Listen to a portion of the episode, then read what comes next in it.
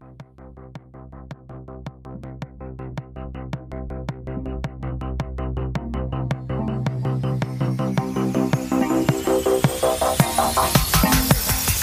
Hallo und herzlich willkommen hier den Longtake Podcast, Folge Nummer 117. Mein Name ist Lukas Bawenschik und am anderen Ende der Leitung ist heute die wundervolle Judith, Literatur- und Filmwissenschaftlerin aus Hamburg.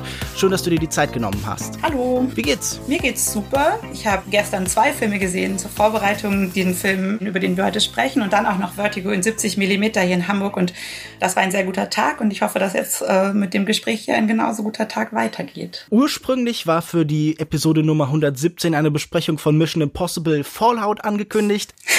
Dafür sind wir jetzt ein bisschen spät dran und damit meine ich eigentlich, wir verweigern uns heldenhaft der kapitalistischen Verwertungslogik der Filmkritik und sprechen gänzlich anlasslos über Selbstkritik eines bürgerlichen Hundes, Dabei handelt es sich um Julian Radelmeyers Abschlussfilm an der Deutschen Film- und Fernsehakademie in Berlin. Nach seiner Premiere beim Internationalen Filmfestival in Rotterdam wurde er zunächst auf der Berlinale in der Sektion Perspektive Deutsches Kino und schließlich auch ganz regulär in den deutschen Kinos gezeigt. Hauptfigur ist der kommunistische Filmemacher Julian, der auf Fördergelder für neue Projekte hofft. Doch weil man, wie er selbst erklärt, in Deutschland nicht so Bock auf ästhetisch-politisches, radikales Zeug hat, bezieht er leider nur Hartz IV und wird von seinem Sacharbeiter zur Arbeit Arbeit auf einer Apfelplantage verdonnert. Begleitet wird er von der Kanadierin Camille, der vortäuscht, es handele sich um Recherchearbeiten für ein neues Filmprojekt. Eigentlich will er sie nur verführen. Ebenfalls mit auf die Farm reisen die ehemaligen Flaschensammler Hong und Sancho. Die in Anlehnung an Kafkas Romanfragment Amerika Oklahoma genannte Plantage verkleidet den strengen internen Wettbewerb in neoliberale Spiele- und Spaßrhetorik. Die Revolution lässt nicht lange auf sich warten, aber damit fangen die Probleme eigentlich erst an. Judith, fangen wir ganz vorne an beim Titel. Der Selbstkritik wurde im Kommunismus immer eine besondere Rolle zugestanden, sowohl als Werkzeug zur konstruktiven Arbeit an Theorie und Praxis, aber auch als ritualisierte Denunziation, mit der ideologische Reinheit und Kontrolle bewahrt wurden. Wenn man sich diesen selbstironischen Film ansieht, in dem Julian Radelmeier einen kommunistischen Filmemacher namens Julian spielt, der sehr viele Hipster-Klischees bedient, dann entsteht der Eindruck, es geht vor allem um die maoistische Version der Selbstkritik, welche die Überwindung des alten, egoistischen, kleinbürgerlichen Ichs anstrebt. Um zum wahrscheinlich ersten Mal in diesem Podcast Mao zu zitieren, wir verfügen über die marxistisch-leninistische Waffe der Kritik und Selbstkritik. Wir sind imstande, einen schlechten Arbeitsstil aufzugeben und den guten zu bewahren. Was meinst du denn? Welche Ideen und Formen will Radelmeier mit seinem Film aufgeben und welche denn bewahren? Was will dieser Film? Er will irgendwie ganz viel über den Kommunismus sagen, hat dabei aber eine viel weniger konkrete Vorstellung vom Kommunismus, als du das gerade in deiner Einleitung skizziert hast. Diese zum Beispiel Denunziation, von der du gesprochen hast, ähm, wird keinen Platz haben in diesem utopischen Kommunismus, den Radelmeier imaginiert und vor allen Dingen nicht in dem Kommunismus ohne Kommunisten, um den es ja mhm. immer wieder geht in dem Film, weil das ist ja das große Ziel, dass dann diese Arbeitergemeinschaft nach der Revolution planen will, den Kommunismus ohne Kommunisten. Dieser Kommunismus wird ja auch gegen ganz viele Formen kommunistischer und sozialistischer Staatsformen abgegrenzt. Also Mao kommt natürlich auch explizit vor, mehrfach in dem Film. Die DDR ist Hintergrundfolie, die ähm, Staaten, die aus der UdSSR hervorgegangen sind. Kommunismus wird immer noch als Utopie imaginiert ja, das Ende der Geschichte von Francis Fukuyama, das hier einmal so ironisch angespielt wird, das will er nicht akzeptieren. Man setzt sich da hin und sagt, der Kommunismus kann und sollte doch noch irgendwie möglich sein. Aber ich weiß nicht, so klar als Utopie erkenne ich das ja gar nicht hier, sondern ich sehe hier vor allen Dingen so einen ironischen Blick auf diese ganzen Fragmente. Also ich finde, es ist ein extrem postmoderner Film, der eigentlich so aus ganz vielen kleinen Versatzstücken und Referenzen und Zitaten besteht und der sich hier versucht, was Neues aufzubauen. Und ich stelle diese Frage, die ich anfangs gestellt habe, auch, weil ich selbst nicht so richtig weiß, weil ich irgendwie den Eindruck hatte, man gefällt sich in dieser Unentschlossenheit, in dieser Auseinandersetzung und irgendwie Umkreisung des eigenen Ichs schon ganz gut. Man richtet sich auch irgendwie in diesem Gestus ein, zu sagen, ja, es gab da irgendwie diese entzaubernde Vergangenheit, es gab das Scheitern von allem, was real existiert hat. Das klingt in den Figuren an. Es gibt ja immer wieder Arbeiter, die auch dann irgendwie sagen, ja, okay, also den Sozialismus äh, wollen wir eigentlich nicht nochmal, das hat nie so richtig toll funktioniert.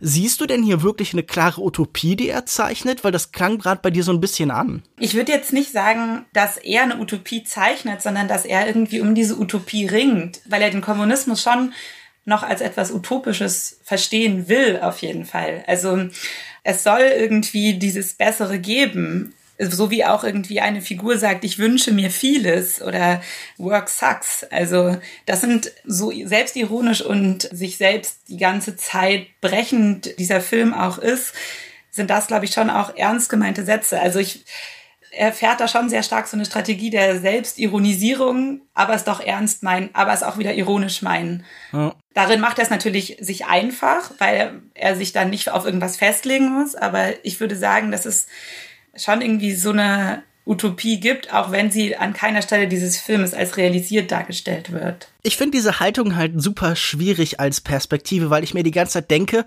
es ist auch irgendwie eine Feigheit und eine Unentschlossenheit, die da drin mitschwingen, weil ich immer denke, okay, wenn jetzt jemand zu dir kommen würde und sagen würde, okay, das sind die tatsächlichen Probleme des Kommunismus, so ist es schwierig, den umzusetzen, guck doch mal, was alle modernen Iterationen davon sind, dann würde er sagen, ja, aber das war natürlich auch, mir sind diese Probleme ja bewusst und ich setze mich kritisch damit auseinander aber ich habe das Gefühl, so diesen Prozess, dieses Denken dann so auszustellen, das ist ja auch irgendwie noch nicht so besonders viel, weil wenn ich mir angucke, wovon er dann erzählt, dann sind das ja schon sehr viele Sachen, die ja eigentlich sehr offensichtlich, die überoffensichtlich sind, weil wir wissen ja alle, okay, viele Leute, die sich jetzt hier zum Beispiel im Westen für radikale linke Theorien begeistern können, sind Leute, die halt aus einem bürgerlichen Rahmen kommen, die halt dadurch die Möglichkeit bekommen, die halt auch in so einem intellektuellen Milieu vielleicht stecken. Also du hast mir im Vorgespräch schon gesagt, es gibt aktuell auch so eine Bewegung von Filmen, wie zum Beispiel auch der äh, Lange Sommer der Theorie und so, die auch immer dieselben Leute besetzen. Also das ist auch wohl irgendwie doch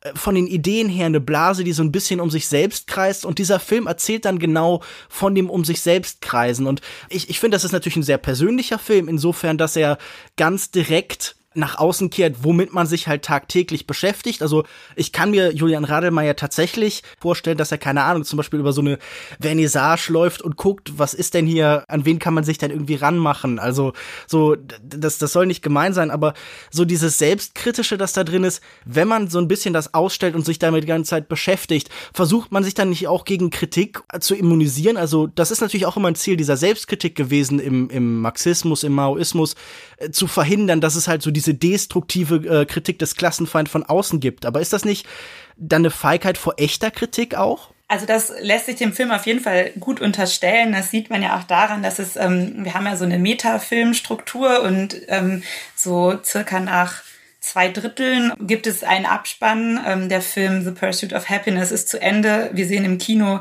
den Abspann dieses Filmes und ähm, dann fängt ein Q&A an, das äh, etwas großspurig auf der, ich glaube, Venedig imaginiert mhm. wird, also bei den Filmfestspielen von Venedig. Optimistisch. Sehr optimistisch. Und da werden ja viele Fragen vorweggenommen. Das ist ja so ein ganz klassisches Motiv, ähm, diese, die Selbstkritik zu verpacken und damit so ein bisschen sich dagegen schon mal zu wappnen und zu sagen, ja, ja, aber die Frage habe ich mir ja schon gestellt. Und da stellt, äh, gibt es ja auch interessante ähm, interessante Fragen, die er gestellt werden, zum Beispiel, ob er noch an die Arbeiterklasse glaubt. Und er sagt, nee, er glaubt da äh, nicht dran. Damit erhebt er sich natürlich sehr. Und da sollte man wieder bei diesem, vor allem bei dem Selbst von Selbstkritik anfangen, weil das ja in so großem Maße ein verschachtelter, selbstreflexiver Film ist. Also du hast ja schon gesagt, dass die alle gleich heißen. Er ist sehr metanarrativ und autofiktional. Also die Figur schreibt sich ein, kommt die ganze Zeit vor. Es gibt ganz viele Kommentare darauf, wie überhaupt Filme gemacht werden. Und dann würde ich halt auch die These stark machen, dass es ja sehr viel weniger um die Klasse geht, das Proletariat, die da auf der Apfelplantage arbeiten, sondern halt um die Szene, diese Blase, die mhm. auch in den schon erwähnten anderen Filmen ähm, sich selbst bespiegelt äh, vorkommt. Das wird ja auch thematisiert im Film. Also wie verhält sich jetzt diese Blase, diese Szene, diese Schicht intellektueller Filmemacher zum Proletariat und zur Revolution. Also es wird an einer Stelle im Film ja gesagt, ja, wir können hier gar nicht agitieren, wir sind ja, würden damit nur Hierarchien reproduzieren. Mhm. Was natürlich interessant ist, weil gegenüber uns, dem Publikum, könnte er natürlich ganz gut ähm, agitieren, denn wir sind genau die gleiche Klasse. Also er hat ja schon ein sehr spezifisches Publikum. Und andererseits ähm, finde ich es aber auch interessant, wie schon immer wieder ausgestellt wird, dass er ja ganz stark abhängig von Produktionsmitteln ist und prekär beschäftigt auf Hartz IV. Sein Sachbearbeiter zwingt ihn, diese Arbeit zu machen er ist eigentlich genau auf der Ebene des Proletariats, wenn man jetzt so ganz klassisch mit, wer hat die Produktionsmittel und wer muss seine Arbeitskraft zum Markt tragen. Und, äh er gehört halt dieser neuen, sehr modernen Schicht, so dieses Kulturprekariats an, also dieses großstädtische Milieu von Leuten, die alle kurz davor sind, dass ihr großer Durchbruch kommt, die alle acht Tatort-Drehbücher fertig in der Schublade haben oder das Buch oder den Artikel. Ich meine, wo man halt sofort denkt, okay, gibt es alternative Theorien, wie man jetzt Klassenstrukturen einteilt. Also was ja eine populäre Idee heute ist, ist, dass zum Beispiel Moral irgendwie als Klassenstruktur, als Klassenidee benutzt wird, dass wir oben halt so eine moralisch hohe Klasse haben, die sich irgendwie vegan ernährt und die großartige Ideen hat und unten dann halt irgendwie die Proletarier, die halt irgendwie ja das Vulgäre machen und die hier wie im Film auch aufgegeben worden sind, weil sie halt eben nicht diesen spezifischen Ansprüchen genügt. Das schwang für mich da so ein bisschen drin mit. Aber äh, ja. man, man sieht ja, dass irgendwie diese Klassen hier auf jeden Fall sehr unklar sind. Und das führt mich dazu, ich habe das Gefühl, dieser Film ist dann doch auch ein sehr zeitgeistiger. Also er drückt eine Stimmung und ein Gefühl aus, das sehr verbreitet ist. Nämlich so eine Idee von einer bestimmten linksliberalen Klasse oder Kaste, wie auch immer man dazu sagen möchte, die das Gefühl hat, sie macht irgendetwas falsch. Sie hat auch viele Menschen verloren. Sie äh, verliert gegen zum Beispiel dem aufstrebenden Rechtspopulismus in Europa und den USA nach und nach an Boden, aber sie weiß nicht so richtig warum und sie verzettelt sich dann in so, ja, wie wir das schon beschrieben haben, so einer Selbstdenunziation. Also ich musste zum Beispiel an The Square denken von Ruben Östlund oder allgemein halt an diese diese ganzen Hanekes Filmemacher dieser Art, die uns als Publikum die ganze Zeit, wie du es schon beschrieben hast, den Vorwurf machen wollen. Das ist ja auch ein Film, glaube ich, der sich an ein Publikum richtet, das genauso ist wie seine Hauptfiguren. Ja, ja, das ist, also ich finde das auch sehr auffällig und das ähm, gilt auch genauso ähm, für diese anderen Filme, die ich glaube, ich habe irgendwo mal gelesen, irgendwie neuer Berliner Diskursfilm. Da haben die Leute ihre ganzen Surkamp-Bände im Regal stehen und treffen sich irgendwie bei Rotwein in irgendwelchen abgeranzten WG-Küchen und diskutieren über russische Propagandafilme und so weiter. Also es ist ganz stark diese, diese Szene ja, die da ausgestellt wird, die das Publikum auch ist. Man merkt das auch, wenn man den Film im Kino sieht, auf jeden Fall. Was nimmt man denn aber über diese Klasse oder über diese Schicht oder diese Blase? Ich meine, wir können da, glaube ich, beliebig viele Begriffe draufwerfen, aber es weiß ja, glaube ich, ungefähr jeder, was gemeint ist. Man darf auch gern den furchtbaren Begriff Hipster bedienen, wenn man möchte. Das halte ich für nicht so extrem zielführend. Aber was erfahren wir denn über die wirklich? Also, das, das Ding ist ja, die finden sich ja auch irgendwie doof, sonst würden sie nicht die ganze Zeit diese Kultur machen, in denen sie sich auch über sich selbst lustig machen, in denen sie auch die ganze Zeit sagen, ja, wir sind ja eigentlich irgendwie diese, diese phlegmatisch, ziellosen, nutzlosen Menschen. Ich glaube, einmal sagt Julian im Film ja tatsächlich, okay, wir können doch alle nichts und meint damit eigentlich nicht alle um sich herum, die Arbeiter tatsächlich, sondern er meint halt die Leute, die wie er sind aber was erfahren wir denn, außer dass die sich irgendwie doof finden? Also ist das eigentlich nur so ein so was narzisstisch lamoyantes, ach, wir sind so furchtbar? Oder hast du das Gefühl, es gibt da auch eine Erkenntnis irgendwie über sich selbst oder über diese Schicht? Also es wird ja suggeriert, dass es eine Erkenntnis gibt. Dieser Hund, ähm, äh, in den dann der Filmemacher am Ende verwandelt wird mhm. und der auch schon vorher im Voice-Over ja irgendwie das kommentiert, stellt sich ja zumindest vor, dass er klüger geworden ist, als er das vorher war. Es wird ja auf jeden Fall irgendwie so ein Erkenntnisprozess suggeriert und es wird auch durch diese Figur der Camille, die ja so ein bisschen, ja, so ein ätherisches Wesen ist, das sich zwar in dieser Blase bewegt, aber irgendwie eigentlich zu ehrlich und zu echt dafür dargestellt wird. Also die sagt einmal, Rademeyer sei zu gesetzestreu, um ein kommunistischer Filmemacher zu sein, einmal zu misstrauisch und er sei ein zu großes Arschloch, um ein kommunistischer Filmemacher zu sein. Jedes Mal im gleichen Duktus. Und vielleicht zeigt das schon so ein bisschen an, was als Ziel imaginiert wird, wie man vielleicht sein sollte, damit man was verändern kann wirklich ich finde, also, und um nochmal zu dieser Anfangsfrage auch zurückzukehren, welche Ideen und Formen Radelmeier jetzt da seinem Film gibt oder darin aufbewahrt oder aufgibt. Das ist interessant, dass er halt so, also dass er keinen Propagandafilm machen will, aber einen politischen Film. Und dass er irgendwie ein Märchen machen will, das sagt er über diesen äh, Binnenfilm, aber das und sein letzter Film war ja tatsächlich auch ein Märchen, ein proletarisches genau. Wintermärchen, so ein mittellanger Film. Ja, genau. Ich finde, dass schon irgendwie, also er sich irgendwie zu dem Verhältnis von Theorie und Praxis halt versucht zu positionieren und da dann auch sowas reinbringt, dass halt diesen komplexen Sachverhalten, dem komplexen Verhältnis des Klassenbewusstseins und gesellschaftlicher Abhängigkeiten man mit so einer komplexen Struktur, die dieser Film ja aufweist, begegnen muss. Also man kann keinen linearen, simplen Film mhm. darüber machen. Man muss ihn irgendwie selbstreflexiv und verschachtelt machen. Das wird ja auch mit diesem Darstellungsproblem des modernen Kapitalismus äh, angesprochen, explizit im Film. Also er gibt uns Erklärungen im Film, warum man denn Kunst machen soll. Und eine davon ist, damit das Mögliche in der Form überleben kann. Und ich würde sagen, mit der Form beschäftigen wir uns dann gleich ein bisschen. Ich wollte noch eine Sache dazu sagen. Zum einen das ist ja alles gut und schön, aber für mich ist die Erkenntnis, sei kein Arschloch, jetzt noch nicht so besonders groß. Also das, das ist ja eine Idee mit einer langen Tradition. So nett zueinander sein, das kann ja allgemein nicht schaden. Auch halt so diese Idee, äh, okay, man hat da vielleicht in diesem linksliberalen Milieu auch oft so ein bisschen so eine, so eine Feigheit vielleicht fast. So, ein, so eine Angst davor, zum Beispiel Rechtsstaatlichkeit oder Dekorum irgendwie anzutasten. Also, das äh, sehen wir ja häufig aktuell, dass dann diese Idee ist, es geht mehr darum, irgendwie Diskurse zu bewahren, als tatsächlich politische Ziele zu erlangen. Also wenn man zum Beispiel, keine Ahnung, auf die deutsche SPD guckt oder auf die Demokraten in den äh, USA. Das sind jetzt natürlich irgendwie Themen, die nicht unbedingt an, am, am Kommunismus hängen, sondern die halt so, ja, ich meine, diese Blase, die er beschreibt, die ist ja, glaube ich, nicht klar kommunistisch, auch wenn sie über diese Themen redet, sondern sie ähm, fühlt sich ja auch immer sehr wohl in dem Zustand, weil es ist ja, hat ja auch was Behagliches, es sind ja auch Leute, die dann tendenziell oft eher profitieren, die aus Verhältnissen kommen, die eben das erlauben, über, wie du schon beschreibst, äh, russische Propagandafilme und Rotwein zu reden.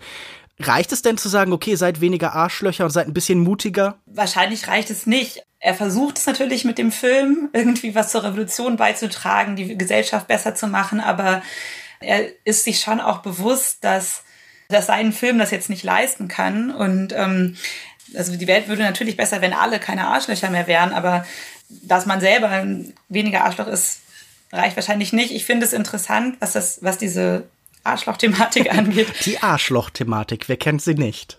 Äh, ja, die wird hier im Film, ähm, es gibt ja einen, diesen, ähm, diesen Film Professor, bei dem es ein völlig absurdes Austernessen gibt. Äh, Diese in einer Berge Wohnung. von Austern. Äh, genau, und Camille, die ja diesen, du bist ein zu großes Arschloch, um ein kommunistischer Filmemacher zu sein, die diesen Satz sagt, sie urteilt auch über diesen alten Filmprof Filmprofessor, ähm, mein Gott, ist das ein Arschloch. Mhm. Ich finde interessant, dass da so ein Link dann hergestellt wird und man sieht ihn ja dann auch später ganz gütig applaudieren mhm. und dabei ist er ja genau so eine Figur, die dann vielleicht auch außerhalb dieser Blase eigentlich steht, weil sie diese Entwicklungsphase früher hatte. Also der ist alt. Und der hat früher auch Mao zitiert und in Fabriken gearbeitet. Und ähm, ich finde interessant, dass diese beiden Figuren dann so eng geführt werden, weil man dann sieht, okay, es wird halt wahrscheinlich, also im besten Falle wird wahrscheinlich aus Julian Radelmeier dann wenn man diesen Film weiterdenkt und nicht den Julian Radelmeier der Realität, sondern den aus dem Film meint, wird aus ihm dann so ein relativ ätzender Filmprof, der seine Studenten zum Austernessen einlädt. Also und ähm, auf jeden Fall auf der Gewinnerseite steht. Was ja auch nochmal eine schöne Metaebene ist, denn tatsächlich handelt es sich ja auch um einen kommunistischen Filmemacher bei diesem Darsteller, der, glaube ich, irgendwie deutsch-argentinisch, aber der auch ja so Agitationsfilme gedreht hat. Also da sieht tatsächlich wohl auch in dem realen Darsteller Julian Radelmeier eine potenzielle Zukunft für sich selbst. ja, möglich. Ja. Wenn wir gerade schon über die Form gesprochen haben, dann lass uns doch jetzt auch mal langsam zu der kommen, wie schon gesagt, damit das Mögliche in der Form überleben kann. Nachher bei diesem QA sagt er, wir sollten einfach weiter Filme machen, wir sollten weiter Kunst machen. Wenn du sagst, okay, hier ist eine alte Figur, der sich ähnlich sieht, dann ist das sicher nicht die einzige, denn gerade wenn man Kritiken zu diesem Film liest, finde ich, dann ist das oft auch so eine so eine Aufzählung. Dann ist das so ein bisschen wie, wie We Didn't Start a Fire, aber mit so kommunistischen Filmemachern oder Leuten, die halt irgendwie politisch im Kino waren, denn da wird natürlich dann irgendwie Godard ausgesucht, dann noch Pasolini, weil hier ja auch später so ein äh, Franz von Assisi Stellvertreter durchs Bild läuft. Ich habe an anderer Stelle noch über Miguel Gomes gelesen. Natürlich wird man jetzt auch sofort Stroop und Huyer irgendwie zitieren müssen oder halt darin wiedererkennen können. Auch die haben ja tatsächlich Kafkas Amerika verfilmt, das ja in Form dieser Plantage wieder aufgegriffen wird. Was ich mich gefragt habe, um wirklich revolutionär zu sein, steht dieser Film nicht viel zu sehr einfach nur in Traditionen? Macht er denn was anders als seine Vorbilder? Weil ich habe die ganze Zeit bei diesem Film immer war ich in anderen Filmen. Ich dachte, als zum Beispiel am Anfang diese alberne Nintendo 64 MIDI-Version der Internationalen läuft, da dachte ich irgendwie an Hong Sang-so und er ist dann später auch noch eine Figur Hong. Und das, das dachte ich natürlich dann irgendwie öfter so, okay, das erinnert mich an den, das erinnert mich an jeden. Jetzt bin ich in Le Weekend, weil wir die ganze Zeit diese Zitate haben, weil äh, fiktive Figuren da herumlaufen und so. Was meine Frage jetzt sofort wäre so, oder was wir vielleicht so ein bisschen zusammen suchen können, was wäre denn für dich das Eigenständige an diesem Film? In der Form. Ich sehe auf jeden Fall auch, dass er sich so sehr in dieser Tradition versteht und ähm, ich habe viele der Filme nicht gesehen, die da, die du jetzt da genannt hast. Ähm, was ich, ähm, was die Form angeht, interessant finde, ist, dass er an einer Stelle sagt, ähm, ich habe, das sagt er auf Englisch, weil Camille ja nur Englisch spricht, aber ich habe es von den Untertiteln mir abgeschrieben. Mhm. Wenn es der Kamera gelingt, die Schönheit einer beliebigen Existenz einzufangen, wird das Bild zum Boten des Kommunismus und zeigt, dass die Welt verändert werden muss, um die Anmut des Lebens zu achten. Das sagt er natürlich, um Camille aufzureißen und um klug zu klingen. Aber also ich habe das schon auch ganz in dieser Tradition, dass dieser Film immer sagt, ja, ich distanziere mich davon, ich meine das gar nicht so ernst und ich meine es aber eigentlich doch ernst und ich mache es jetzt auch genau so. Er ist ja einfach sehr schön. Also die Bilder sind sehr schön. Die Menschen sind wirklich auch alle sehr schön. Also ich finde, äh, dass diese Apfelplantage, alle diese Arbeiter, die sehen einfach gut aus. Ich kenne mich filmisch nicht, filmtechnisch nicht gut genug aus, wie das genau gemacht wurde, aber dass man irgendwie versucht, dem Ganzen eine Schönheit zu geben, finde ich auf jeden Fall schon eine starke Formentscheidung. Und ich rechne es dem Film schon auch hoch an, dass er damit, dann nicht in so einen äh, in so eine kitschige Ästhetisierung verfällt, weil das würde ich auf jeden Fall sagen, passiert ihm nicht die ersten Auffälligkeiten für mich in der Form waren halt so die ganz vordergründigen Sachen. Okay, wir haben hier diese sehr engen Bilder, dieses 1,37 zu 1, 4 zu 3 mäßige Format, auf jeden Fall, glaube ich, äh, Academy Ratio. Ja. Die ähnelt so ein bisschen diesen Bildrahmen, die wir anfangs im Museum sehen. Ich habe sofort das Gefühl gehabt, okay, wir versuchen hier wirklich einzelne Bilderrahmen zu schaffen. Diese Aufnahmen von den Menschen, die tatsächlich oft sehr interessant sind wenn sie nicht schön sind, dann sehen sie zumindest irgendwie faszinierend aus. Also dieser Zaruba, Zabura, ich weiß es jetzt gerade nicht mehr genau, auf jeden Fall dieser Lenin bebeertete Bolschewist, der zum Beispiel auf der Plantage immer wieder sich mit seiner Kraft und seiner Stärke gegen alle anderen durchsetzt oder so. Das sind ja alles so total faszinierende Charakter und die werden dann auch immer so alleine in ihren Bildrahmen ausgestellt, wo ich zuerst dachte, okay, das ist so ein bisschen, also ich, ich merke auch, wenn ich in diesem Podcast spreche, klinge ich natürlich auch jetzt gelegentlich dann wie Julian, das lässt sich gar nicht vermeiden. Aber dann dachte ich so, okay, das ist so ein bisschen die Atomisierung des Kapitalismus. Wir sind auf dieser Wettbewerbs auf der Wettbewerbsplantage und da ist jeder für sich. Später sind sie in Zweier-Einstellungen, wenn sie in diesen Zweier-Teams zusammengefügt werden. Einmal dann in Sechser-Einstellungen, wenn sie die Internationale singen in drei, drei Chören. Da ja. finden sie dann zusammen. Das ist aber dann auch interessant, weil es so wieder so ein, weil da so was merkwürdig äh, Nationales mitschwingt, weil die nach Sprachen aufgeteilt sind, richtig? Ich glaube, sie sind nicht vollständig nach Sprachen aufgeteilt. Es sind auf jeden Fall auch immer Einzelne in den Gruppen, die nur mit Summen oder zum Beispiel dieser wenig vorkommende ähm, DDR, ja, mit der DDR-Vergangenheit, ähm, der ist auf jeden Fall in der Gruppe mit denen, die die Internationale auf wahrscheinlich Russisch singen. Also.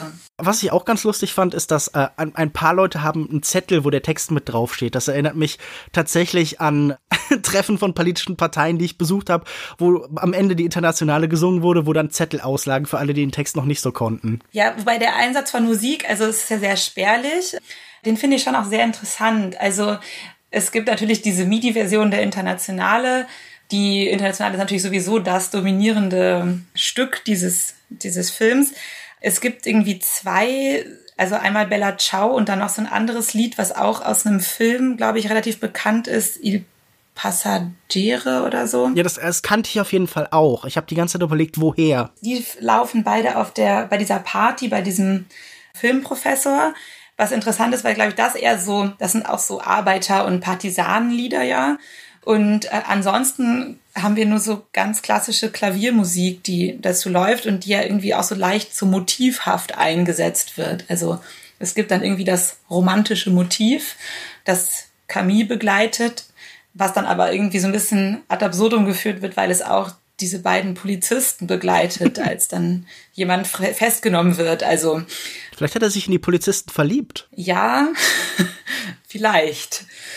Die Polizisten ähm, haben ja schon auch, also sind ja schon sehr trottelig und kriegen auch äh, viel ab. Also und durch gerade auch diese musikalische Untermalung natürlich noch mehr. Also. Und die Musik wird ja auch immer wieder tatsächlich als Gag benutzt. Also immer wieder gibt's dieses plötzliche Abbrechen von Stücken, das dann halt irgendwie diesen, ja, fast so dieses Needle-Scratch-mäßige, das man aus, aus so Trailern kennt oder so, diesen Effekt hat, das dann so nur dass der eben nicht tatsächlich da ist und dann werden die Stücke auf einmal abgebrochen und wir sitzen alleine so in der Stille. Also das wird, glaube ich, irgendwie zwei, dreimal tatsächlich als Gag benutzt. Das mhm. fand ich auch immer, äh, es ist ja ein Effekt, der ganz gut funktioniert, wenn man halt auf einmal so da raussteigt, äh, was vorher als selbstverständlich wahrgenommen worden ist, diese Musik, die halt im Hintergrund ist, drängt dann dadurch halt immer so voll in den Vordergrund. Ja, das ähm, ist auf jeden Fall sehr effektvoll. Ja, das stimmt. Was man halt auch sagen muss, ist ein extrem statischer Film. Wenn ich mich nicht vertue, gibt es keine Kamerabewegungen, sondern immer nur diese statischen Aufnahmen. Es ist aber auf keinen Fall irgendwie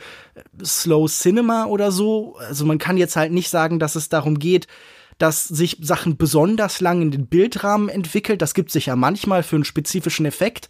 Aber in der Regel äh, gibt's dann auch Abschnitte, in denen die Schnittfrequenz dann plötzlich sehr hoch ist und wir wirklich so zwischen den Mengen und den Orten so fast hin und her springen und so. Also das ist auf jeden Fall ein Film, ja. der sich so vom Tempo sehr stark dem anpasst, was er erzählen will. Die Schnittfrequenz ist natürlich besonders hoch, wenn zum Beispiel Dialoge gefilmt werden, ganz klassisch so mit Schuss gegen Schuss. Auch ein Dialog zwischen Camille und äh, Julian gibt es, den finde ich auch sehr interessant. Das ist natürlich auch ganz klassisch. Äh, natürlich eine guckt nach rechts und sie guckt nach links und aber sie gucken sich nicht richtig an. Also die Kameraperspektive zeigt schon, dass sie sich gar nicht direkt anschauen können.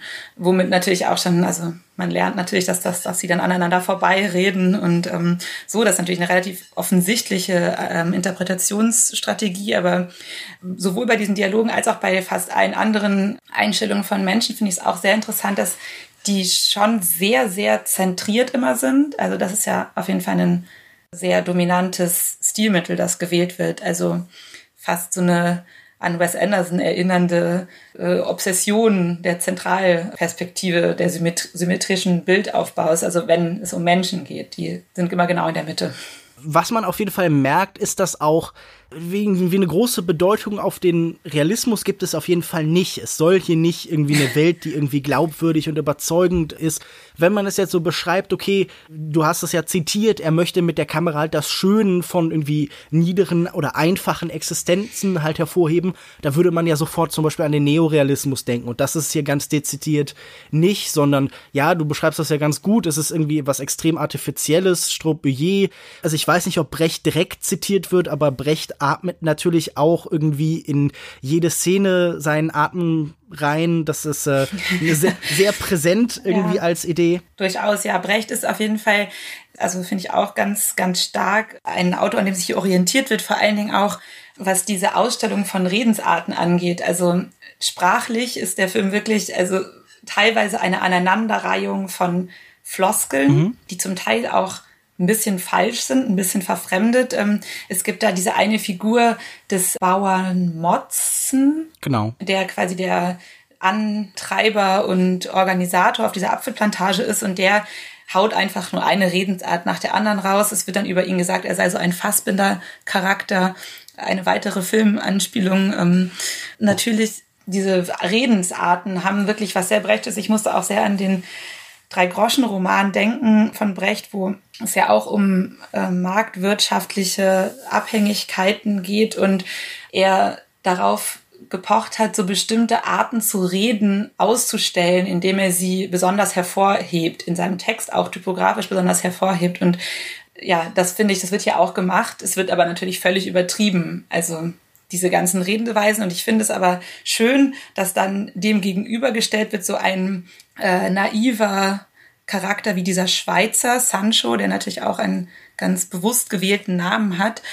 Und der sagt an einer Stelle lustigerweise, nun sage ich auch etwas. das ist auch ein super Gag eigentlich. Weil alle sagen immer was und ähm, er wird auch immer mal ins Bild genommen, aber er sagt dann nichts, weil es, er ist nicht so richtig schnell.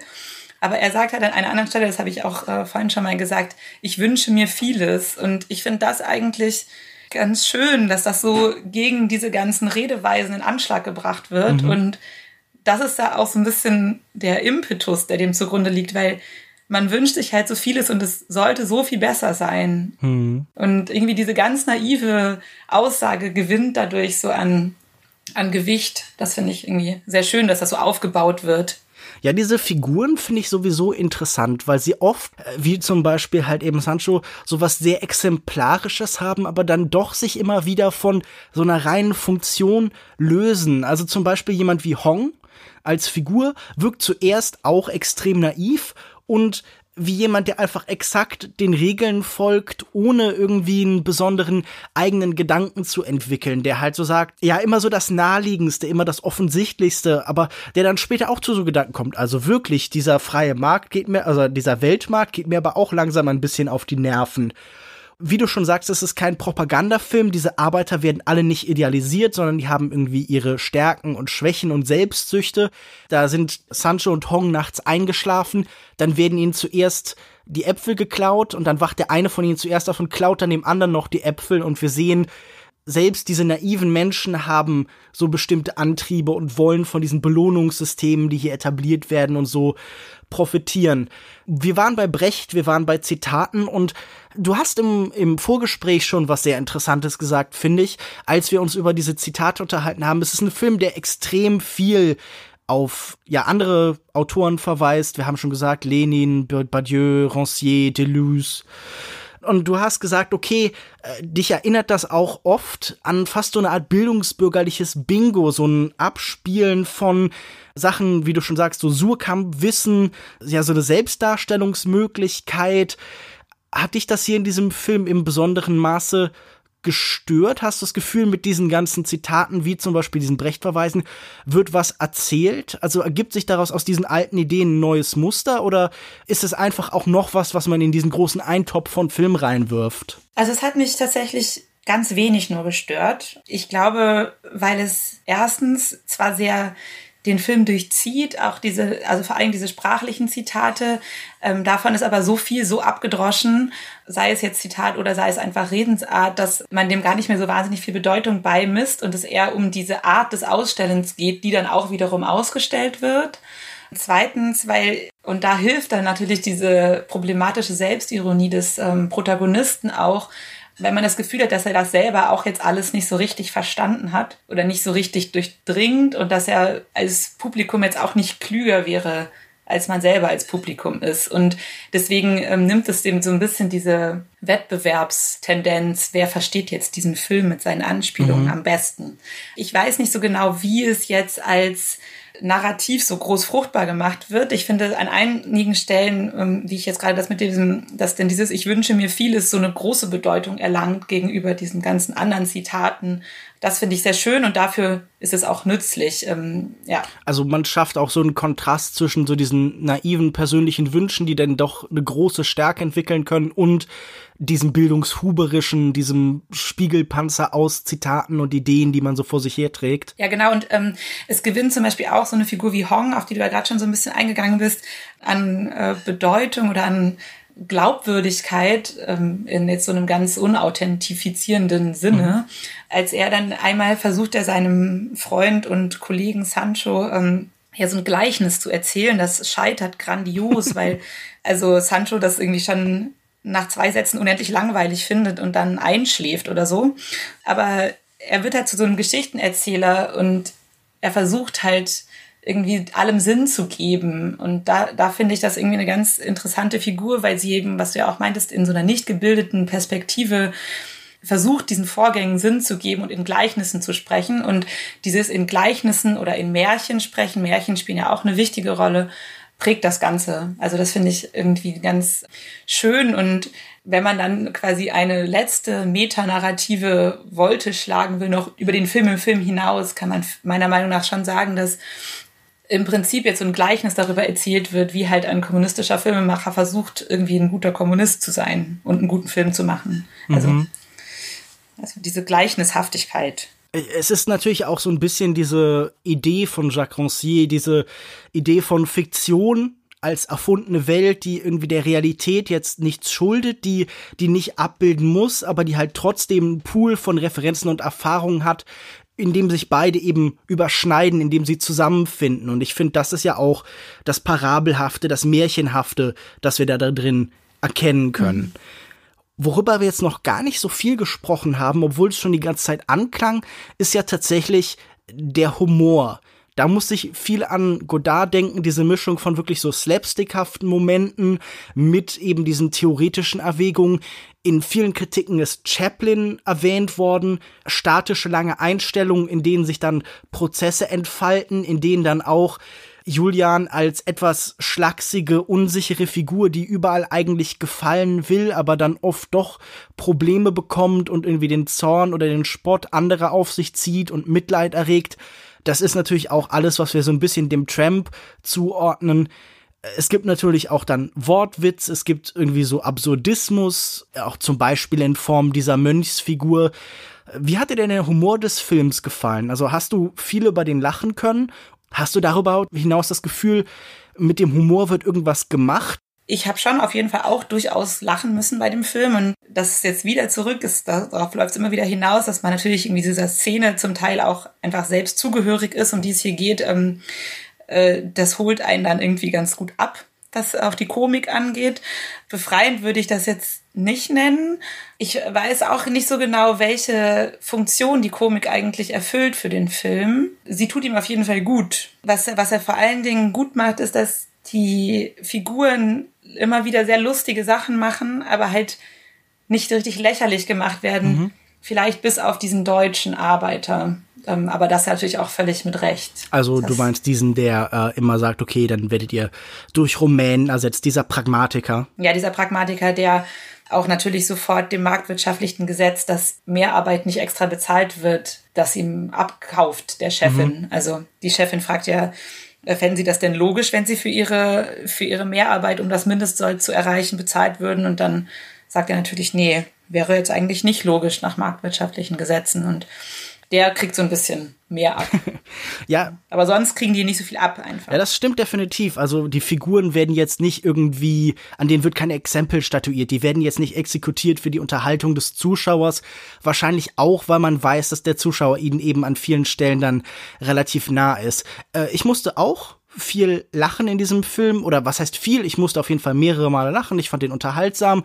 Ich äh, weiß noch, dass irgendwie diese trocken vorgetragene Idee, dass irgendjemand in der DDR winterfeste Avocados statt Kartoffeln züchten musste, dass sich die bei mir sehr festgesetzt hat, weil ich die irgendwie extrem unterhaltsam fand und weil auch, weil diese Avocado ja auch so ein mediales Reizobjekt geworden ist, dass man irgendwie mit den Millennials assoziiert mit Avocado-Toast und sowas, das irgendwie so eigene so Internet-Meme Qualitäten bekommen hat und so. Also das, das war auch so ein schöner absurdistischer Einsprengsler ich fand, das hat diesem Film vor allen Dingen so eine Gelassenheit gegeben. Man assoziiert ja mit dieser Szene und vielleicht auch mit den heutigen Kommunisten, also wenn man schon mal irgendwie an einem Stand von irgendwie MLPD-Leuten war oder so, von der marxistisch-leninistischen Partei Deutschlands, da merkt man, da ist auch so eine äh, stocksteife, so, so ein Ernst irgendwie. Und dieser Humor gibt dem Film halt eine Gelassenheit. Ich finde, manche Witze funktionieren besser als andere, manche Szenen funktionieren besser als andere.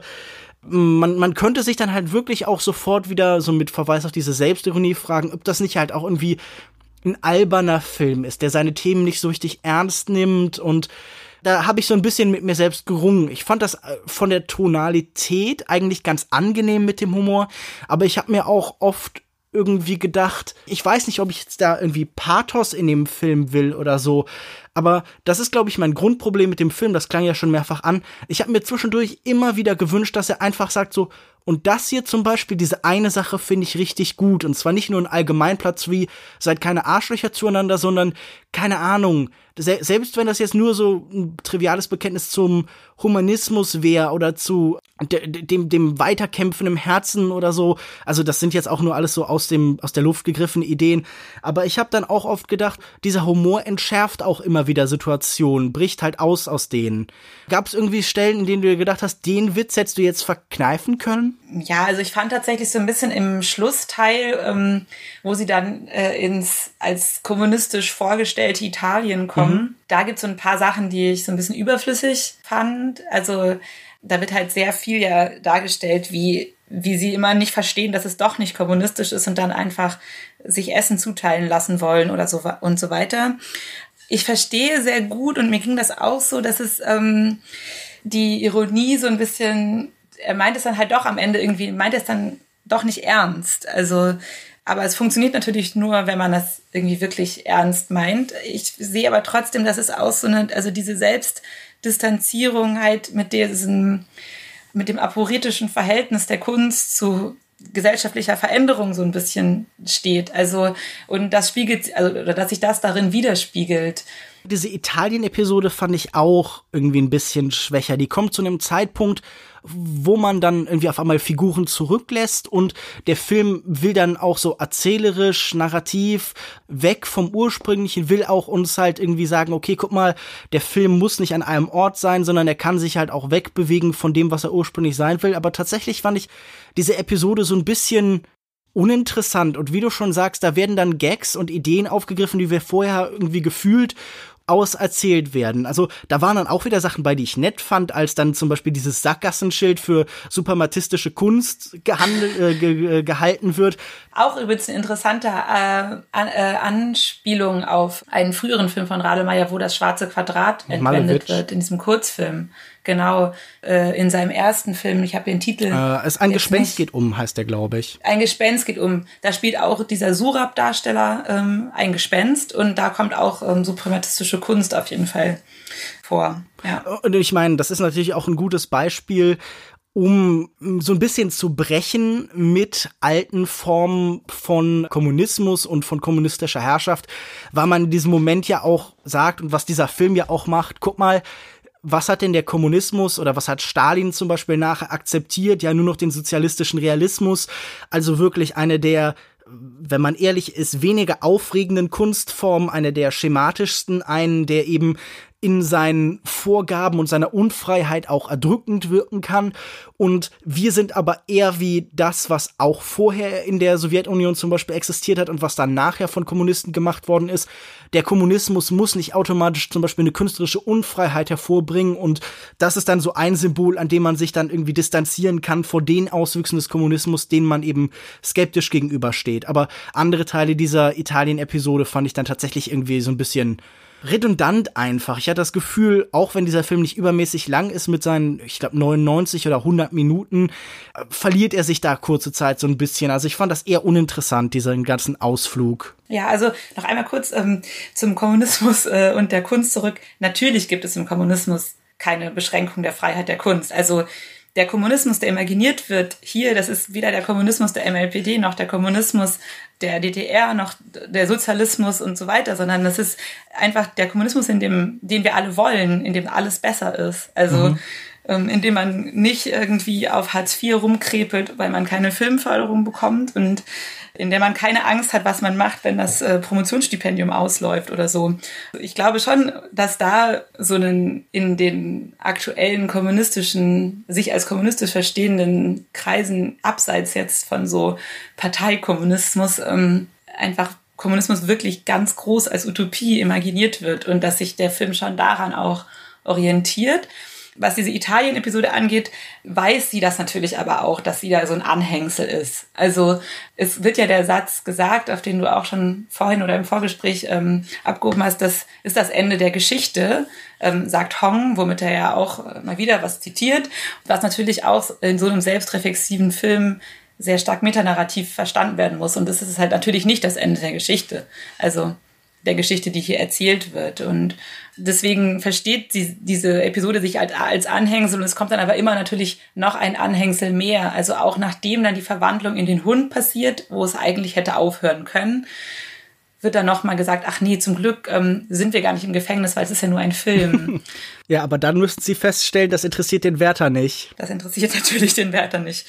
Ähm, wobei das natürlich, das ist dann äh, für den Satz, ähm, dass sie nur Opfer einer wirren bürgerlichen Schutzfantasie geworden seien, ist das natürlich ganz gut, dass diese Szene noch da ist. Wir haben ganz viel von dieser kommunistischen Utopie, die in irgendeiner Form formuliert oder so halb formuliert wird, gesprochen. Und wir müssen natürlich auch gucken, hier sind auch sehr viele religiöse Bezüge. Also nicht nur Franz von Assisi wird als Kommunisten beschimpft und äh, läuft durch diesen Film hindurch, sondern diese Plantage ist natürlich auch so ein bisschen paradiesähnlich. Sie wird, glaube ich, von Hong Paradies genannt. Äh, es hängen überall Äpfel herum die ja jetzt äh, auch biblisch schon irgendwie verwertet worden sind.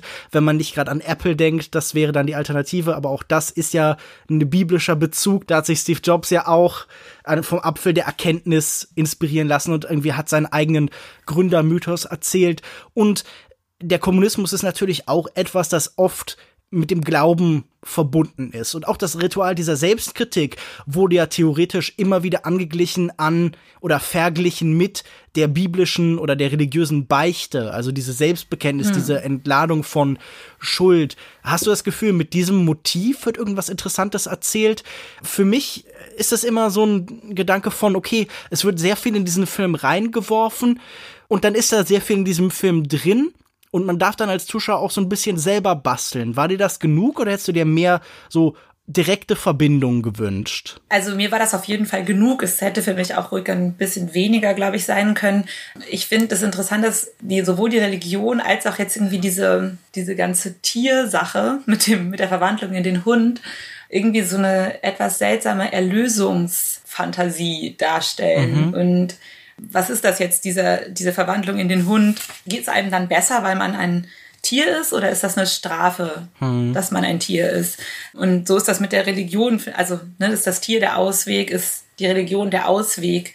Das, das sind dann so Fragen, die aufgeworfen werden. Also meiner Meinung nach hätten die vielleicht dann entweder ein bisschen mehr noch verhandelt werden müssen oder. Oder man hätte sie rausgenommen. Oder man hätte sie weglassen können. Oder das mit dem Tier ist natürlich ganz ganz interessant. Da muss ich ja auch nicht notwendigerweise dann so einen Diskurs nach äh, dem Status der Tiere für den Menschen anschließen. Ich finde, also das ist einfach ein Thema, was mich nicht so sehr interessiert.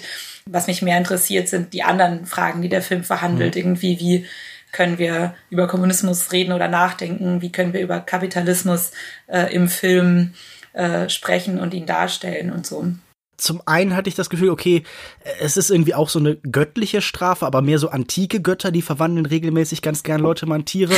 Und es ist natürlich auch so eine Kafka-Verwandlung halt wieder. Man wird halt kein Insekt, sondern man wird halt der bürgerliche Hund. Natürlich ist es halt auch so ein bisschen dieser Moment der Erkenntnis oder diese etwas lahmen Antworten beim Q&A führen ihn dann zu der Erkenntnis, Moment, äh, mit mir stimmt hier irgendwas nicht, was bin ich nur für ein bürgerlicher Hund und dieser, dieser Strafgedanke, den fand ich tatsächlich ganz interessant. Als Ausweg, als Erlösung habe ich den jetzt noch gar nicht betrachtet, aber das finde ich natürlich auch eine faszinierende Perspektive, diese Idee von, okay, in dem Moment, in dem wir aufhören, Menschen zu sein, sind wir auch von vielen dieser Fragen würde man denken, erlöst, aber nein, selbst irgendwie an die Natur übergeben, an diesen vermeintlichen Urzustand von, von Kreatürlichkeit und Wildheit. Selbst da muss man sich noch fragen, wie kriege ich meine Freunde aus dem Gefängnis? Was kann ich hier tun? Und äh, danach dann, wie kriegen wir eigentlich den, äh, den Kommunismus oder keine Ahnung, die Weltrevolution endlich an den Start? Also es ist eigentlich, äh, finde ich diese letzte Verwandlung ganz schön. Das ist eigentlich ein netter Gedanke und also ist ja auch interessant, dass das Voice-Over ist das Voice-Over des Hundes. Der Hund ist natürlich eigentlich dadurch gekennzeichnet in erster Linie, dass er nicht sprechen kann, weswegen er natürlich als Voice-Over-Stimme irgendwie eine ganz interessante Wahl ist. Das, was du gerade gesagt hast, dass sich diese ganzen Fragen den, mit denen man sich hofft, nicht mehr beschäftigen zu müssen, wenn man zurück zur Natur gegangen ist, dass das gar nicht stimmt, dass man sich weiter mit denen beschäftigen muss, ist vielleicht auch eine ganz gute, doch noch eine ganz gute Einfall, der da dann transportiert wird. Also nicht jetzt zurück zur Natur als Erlösung, sondern wir müssen trotzdem weiter irgendwie darüber nachdenken und es ist vielleicht ein Schritt, aber nicht das Ziel.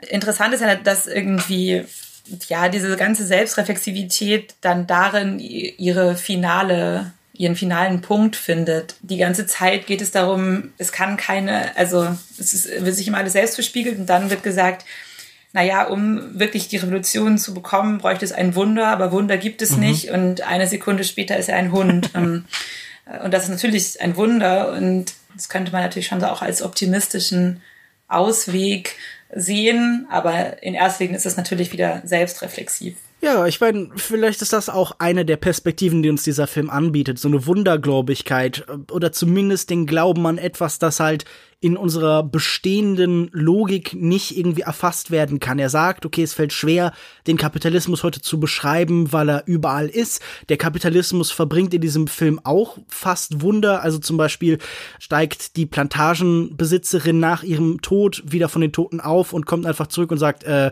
also Entschuldigung, so geht das ja nicht. Das ist dann so ein bisschen dieser Gedanke, okay, wir können uns eher den, keine Ahnung, den Untergang der Welt vorstellen, als halt das Ende des Kapitalismus. Der Kapitalismus kehrt hier immer wieder zombiehaft zurück. Das wäre dann vielleicht irgendwie so ein spätkapitalistischer Gedanke.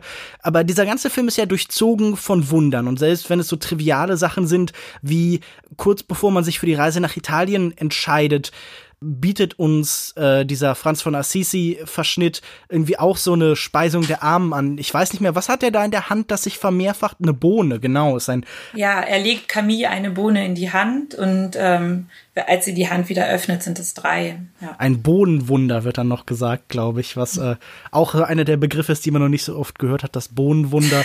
Obwohl, wenn man an, äh, wie heißt der, der mit der Zauberbohne? Ja, ja, es gibt so ein Bohnenmärchen, ja, ne? Wo man dann in den ja, Himmel ja. steigt zu den Riesen. Ich wollte gerade sagen, äh, okay, es gibt wohl schon auch Bohnenwunder, aber das ist so eins. Auf jeden Fall, dieser Wunderglauben ist definitiv ein Motiv, der sich auch durch diesen Film zieht. Eine Sache, die mir noch immer ähm, aufgefallen ist, oder die ich noch ansprechen wollte, ist äh, dieses ähm, Darstellungsproblem, worauf er, also der Regisseur Julian Radelmeier im Film in dem Q&A angesprochen wird, wie sich denn der globale Kapitalismus überhaupt filmisch erfassen ließe, wie man irgendwie in der Kunst was darüber sagen kann. Und ich finde da ganz interessant, ähm, diese Figur, die ja auch, wie gerade gesagt, zombie-mäßig immer wieder aufersteht, ähm, die Chefin dieser Apfelplantage dafür dargestellt wird, ohne sie aber so richtig platt dafür als Personifizierung herzuhalten. Oder sie sagt sehr deutliche Strukturen, die kapitalistisch ausgebeutet werden. Also wie zum Beispiel dieses absurde Spiel, wer jetzt mehr pflückt, kriegt einen 20 Euro Amazon-Gutschein. Und ähm, das wird aber alles gleich ausgestellt und es findet alles in ihr zusammen, ohne aber zu sagen, dass sie jetzt eine Ausgeburt des Bösen sei. Also, und diesem Darstellungsproblem des Kapitalismus, der jetzt erstmal auf der Inhaltsebene durch diese Chefin äh, gelöst wird, korrespondiert, glaube ich, auch diese ganze komplexe Struktur des Films, der ja auch so als postmodern gelten kann, also diesem spätkapitalistischen Darstellungsproblem. Und ich finde, es kann auf jeden Fall als ein ganz interessanter Umgang damit gelten oder ganz interessante Antwort auf die Frage gelten, welche Formen man findet, um dem globalen Kapitalismus irgendwie in der Kunst Rechnung zu tragen weil er sich ja oft entzieht, er ist ja nicht so greifbar. Wir haben hier ganz oft Figuren, die halt für eine Idee, die metaphorisch, so symbolisch stehen könnten, die aber dann doch irgendwie, wie schon angesprochen, gebrochen werden, die irgendwie mehr sind. Tatsächlich gibt es ja immer wieder den Versuch, auf diese Darstellungsproblematik hinzuweisen. Also man erfasst auch durch den Film immer wieder, okay, diese Apfelplantage für sich kann doch keine Metapher für den Kapitalismus in allen Varianten und Spielarten sein, sondern das ist nur ein Einzelbild, aus dem man dann eben Verschiedenes ableiten kann. Und deshalb muss auch eben so eine Filmform frei sein. Deshalb muss sie eben verweisen irgendwie auf die Realität. Deshalb muss diese Rancier-Perspektive sein, wo man erzählt, okay, in der Kunst ist nicht die Wirklichkeit, sondern eine Variante, die halt einfach nur sich in bestimmten Einzelpunkten Punkten überschneidet. Zum Beispiel hier, wie Kapitalismus funktioniert oder dieser Neoliberalismus, der halt sich so eine bestimmte Form nach außen gibt, die halt irgendwie offen und freundlich ist, aber dann eigentlich nur die Logik, die besteht, in irgendwie anderen Kategorien halt weiterdenkt. Und das spricht ja immer an, aber äh, ich, ich finde auch hier gibt's natürlich keine Lösung. Also man stellt so ein bisschen fest, wenn man an das, auch das aktuelle Kino guckt, dass es so ein bisschen ist wie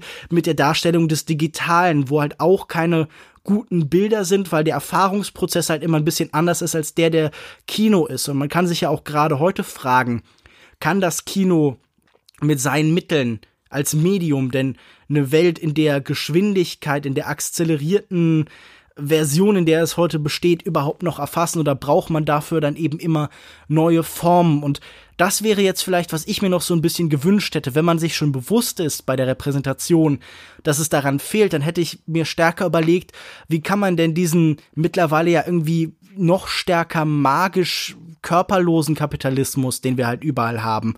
Wie kann man mit denen umgehen? Denn dieser Plantagenkapitalismus, das ist natürlich irgendwie ein altes Bild und man verweist da wieder mal eben in die Vergangenheit. Und ich wünsche mir allgemein bei diesem Film noch ein bisschen mehr Blick in die Zukunft als Aufarbeitung von Vergangenheit und Gegenwart. Das geht mir ähnlich, aber ich finde auch ganz interessant, wie er also fast so ein bisschen äh, naiv oder vorsichtig versucht, da schon so noch ein paar Punkte der aktuellen oder der, also der Gegenwart reinzubringen, nämlich zum Beispiel die Pfandsammler. Also Hong und Sancho versuchen sich ja kurz als Pfandsammler selbstständig zu machen, wo auch ja viele verschiedene Probleme der aktuell, aktuellen Arbeitspolitik irgendwie angesprochen sind.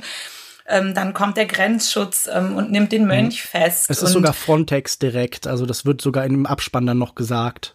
Ah, dann später sind Hong und Sancho in ähm, Italien ähm, so Straßenverkäufer, die ähm, bei der, beim Erscheinen von Polizeisirenen schnell weglaufen und ihre Sachen zusammenpacken. Also da ragt dann schon quasi das ähm, Elend der heutigen Zeit ähm, rein, auch wenn natürlich mit der Apfelplantage so ein ganz klassisches Motiv der Schauplatz ist. Ähm, aber das finde ich schon interessant, dass die da so reinragt und dass die auch äh, nicht so sehr verfremdet ist. Also sie ist natürlich verfremdet, aber es ist ein einfach echte, es ist einfach ein Einkaufswagen irgendwo in Berlin, wo sie eine Flasche aufsammeln und auch eine schöne Einstellung, weil riesig im Hintergrund das Mercedes-Logo von diesem Gebäude prangert und wir dann sofort diese Diskrepanz haben zwischen dem, dem großen Kapital und dem einfachen Arbeiter. Es ist vielleicht auch ein bisschen ein plakatives Bild, aber natürlich auch ein, äh, ein wirkmächtiges. Was Akzelerationismus und ähm, Digitalität angeht, habe ich mich auch so ein bisschen gefragt, also einerseits ähm, sind die, äh, ist die Reisegruppe Italien äh, ja sehr langsam. Mhm. Also die wandern zu Fuß über die Alpen,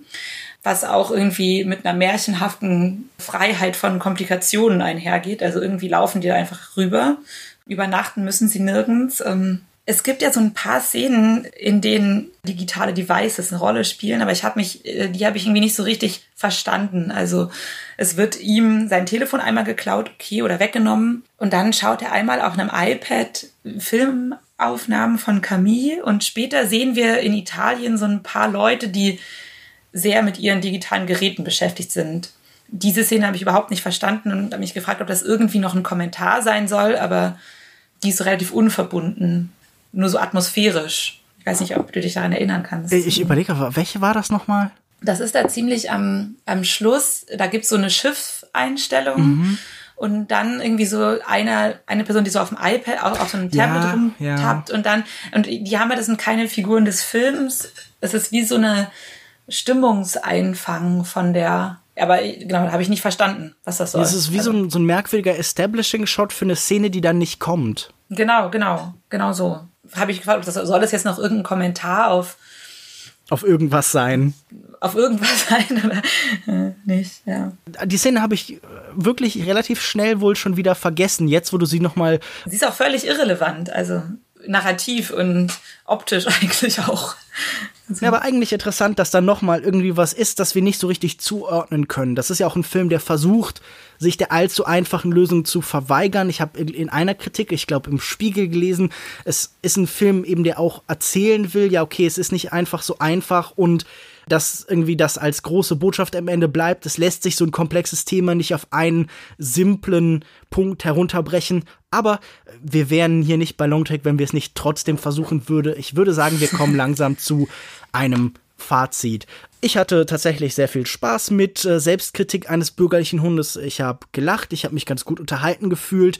Aber wie ich jetzt gerade schon beschrieben habe, dieses Gefühl von, es ist eigentlich doch auch nur eine Selbstdarstellung, es ist irgendwie diffus, es fehlt die letztendliche Entscheidung und man versucht sich auch irgendwie unter seiner Unentschlossenheit zu verstecken und sich darin einzurichten. Und das kann man dann gern auch Aporie nennen, wenn man möchte. Darin kann man eine große Schönheit erkennen und man kann auch sagen, das ist hier kein Propagandafilm geworden, sondern einer, in dem ich halt mit mir ringe.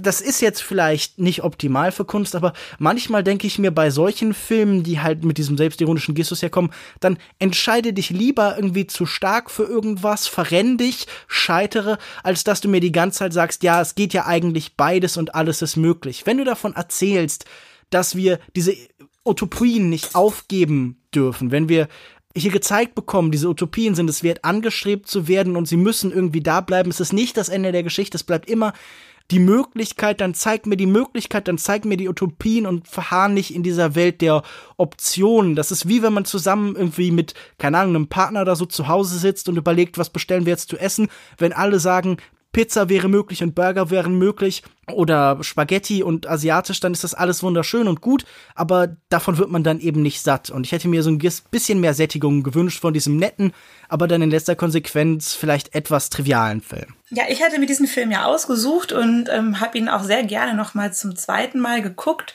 und sehe ähnliche Probleme. Also finde auch, dass er sich in dieser Selbstironie und Selbstreflexivität ähm, schon noch etwas zu sehr vielleicht selbst gefällt. Kann dem aber, glaube ich, insgesamt so ein bisschen mehr abgewinnen. Ähm, finde das schon auch einen guten und bereichernden Kommentar zum Verhältnis von Kunst und Kommunismus und gesellschaftlichen Veränderungen und der Rolle junger ähm, um ein Unwort zu sagen, hipsteriger Filmemacher zu diesen Veränderungen und äh, zu, zur Gesellschaft und musste auch durchaus lachen und äh, kann den auf jeden Fall empfehlen und freue mich sehr, dass ähm, es solche Filme gibt, wie es auch jetzt diese anderen Diskursfilme wie den Langsamer der Theorie oder Ich will mich nicht künstlich aufregen gibt, die sowohl versuchen, politischer zu sein, auch wenn sie dabei sich natürlich in irgendwelchen Widersprüchen und Aporien verhaspeln oder hängen bleiben und finde das sehr löblich, dass da so ein bisschen ein Versuch gemacht wird, zurück zum Film nicht als Propagandamittel, aber als gesellschaftlich relevantes Medium zu schlagen. Soweit vielleicht. Und ich würde jetzt an alle da draußen sagen, wacht auf, verdammte diese Erde, die stets mal noch zum Liken auf Facebook zwingt. Wir sind zu finden auf facebook.de slash äh, longtakepodcast. Man findet uns auf Soundcloud unter soundcloud.com oder de slash longtakepodcast. Man findet uns auf Twitter unter longtake.de. Wir freuen uns über jede Form von Feedback. Wir freuen uns über positive iTunes-Rezensionen. Da sind wir ganz Kapitalisten, denn wir werden gerne gesehen, wir werden gerne wahrgenommen. Das ist alles eine Ware. Wir sind alle Ich-AGs und da müsst ihr uns ganz dringend dabei helfen, uns durchzusetzen wie gesagt, es ist immer schön, wenn dieser Podcast nicht einfach nur ein Gespräch bleibt, sondern wenn Leute da auch von außen noch weiter was dazu beitragen können. Gerade bei diesem Film gibt es sicher unheimlich viele Interpretationsmöglichkeiten und Perspektive auf diese einzelnen Aspekte. Sicher gibt es auch genug Leute, die mir erklären können, warum alles, was wir gesagt haben, totaler Unsinn ist und äh, wir jetzt dringend Selbstkritik betreiben müssen oder warum eine bestimmte Strömung des Kommunismus hier ganz falsch verstanden worden ist. Wir sind natürlich, ähm, also ich, ich spreche natürlich für uns beiden. Wir sind überzeugte Trotzkisten. Also mit, mit Ausschwenken zur Juche, oder, oder wie heißt die, äh, die, diese nordkoreanische Variante? auf jeden Fall, das ist uns auch Gott. ganz besonders wichtig. Aber auf jeden Fall, wir freuen uns auch natürlich über jede Korrektur, über jede Unterstützung und so weiter. Judith, dir nochmal vielen Dank, dass du dir Zeit genommen hast und vielen Dank für das nette Gespräch. Ja, sehr gerne. Ich habe mich äh, sehr gefreut, äh, mal hier zu Gast sein zu können. Gerne jederzeit wieder. Wir finden bestimmt noch andere interessante Themen, über die man sprechen kann, wenn du wieder Lust hast.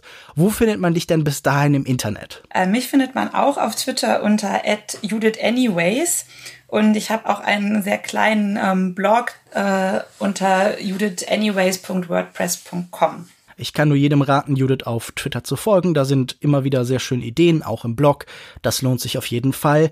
Äh, natürlich kann ich auch ganz uneigennützig empfehlen, mir zu folgen auf Twitter unter @kinomensch und äh, auf facebook.de slash Kinomensch und regelmäßig bei Kinozeit und beim Filmdienst.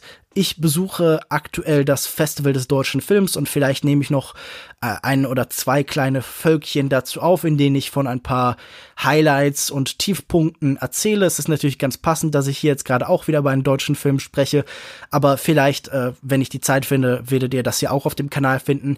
In der nächsten Folge, die ist bereits aufgezeichnet, da äh, reise ich gerade durch die Zeit, geht es um äh, Sullivan's Travels von von Preston Sturges. Den habe ich zusammen mit Florian Zeppenfeld vom Filmsprachecast aufgenommen. Darauf dürft ihr euch freuen. Äh, Völker hört die Signale und mit die Signale meine ich die Titelmelodie von Longtech, die dann das nächste Mal auch wieder erklingen wird. Tschüss und bis zum nächsten Mal. Tschüss.